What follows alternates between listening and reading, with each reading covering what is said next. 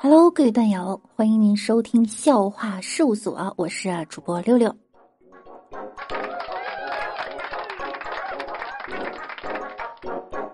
本人老师一枚，学校忽然严抓恋爱，校长啊把我们叫到办公室谈话，告诉我们治理原因。前几天我晚上巡查，在树林抓到一对情侣，你们知道在干什么吗？我好奇的问：“难道在小树林里亲亲？”院长不淡定的说：“不是，我看见那两个学生啊，大半夜在小亭子里拿了两个苹果、一对红蜡烛，还有一炷香，在拜天地，吓死我了！这不管管，实在是不行了。”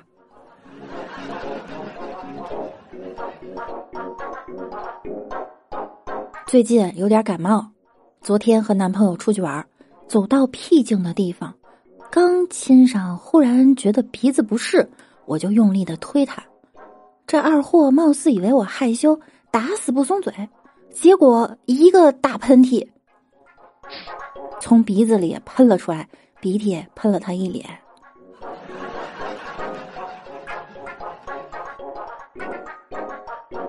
一个青蛙。来到一个镇上，说：“谁亲我一下，我就能让她变成王后。”一个镇的姑娘都来看，最终一个姑娘脱颖而出，亲了青蛙一下，啪，她一下子变成了一只母青蛙。公青蛙高兴的说：“走，我们去池塘结婚吧。”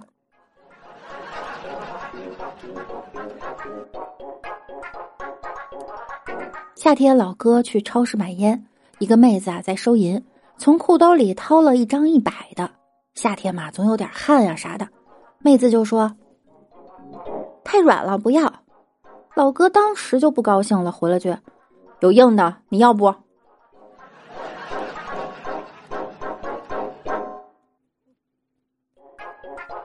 张无忌对张三丰说：“太师傅，武当山的生活太寂寞了，只有清风和明月能陪我玩。”张三丰叹了口气：“哎，已经很不错了，至少还有清风和明月呢。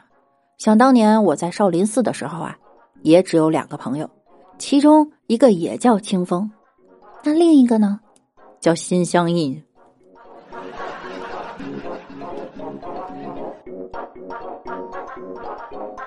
老哥去看望许久未见的异地女友，竟然在他房间抽屉里发现了皮鞭。警服还有警棍，这可把老哥头都气炸了。老哥万万没有想到，他竟然瞒着他去当了警察。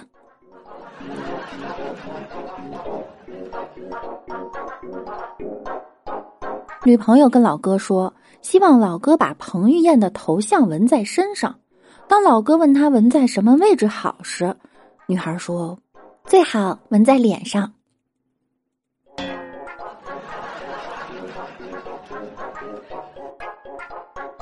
妻子整理房间的时候，发现了一张丈夫和一位陌生女子的合影，便询问丈夫是怎么回事丈夫不以为然的说：“啊，这是五年前和女友的合影，早就已经和他断绝关系了。”妻子大声的说：“难道去年我才给你织的毛衣，五年前你就穿上了？”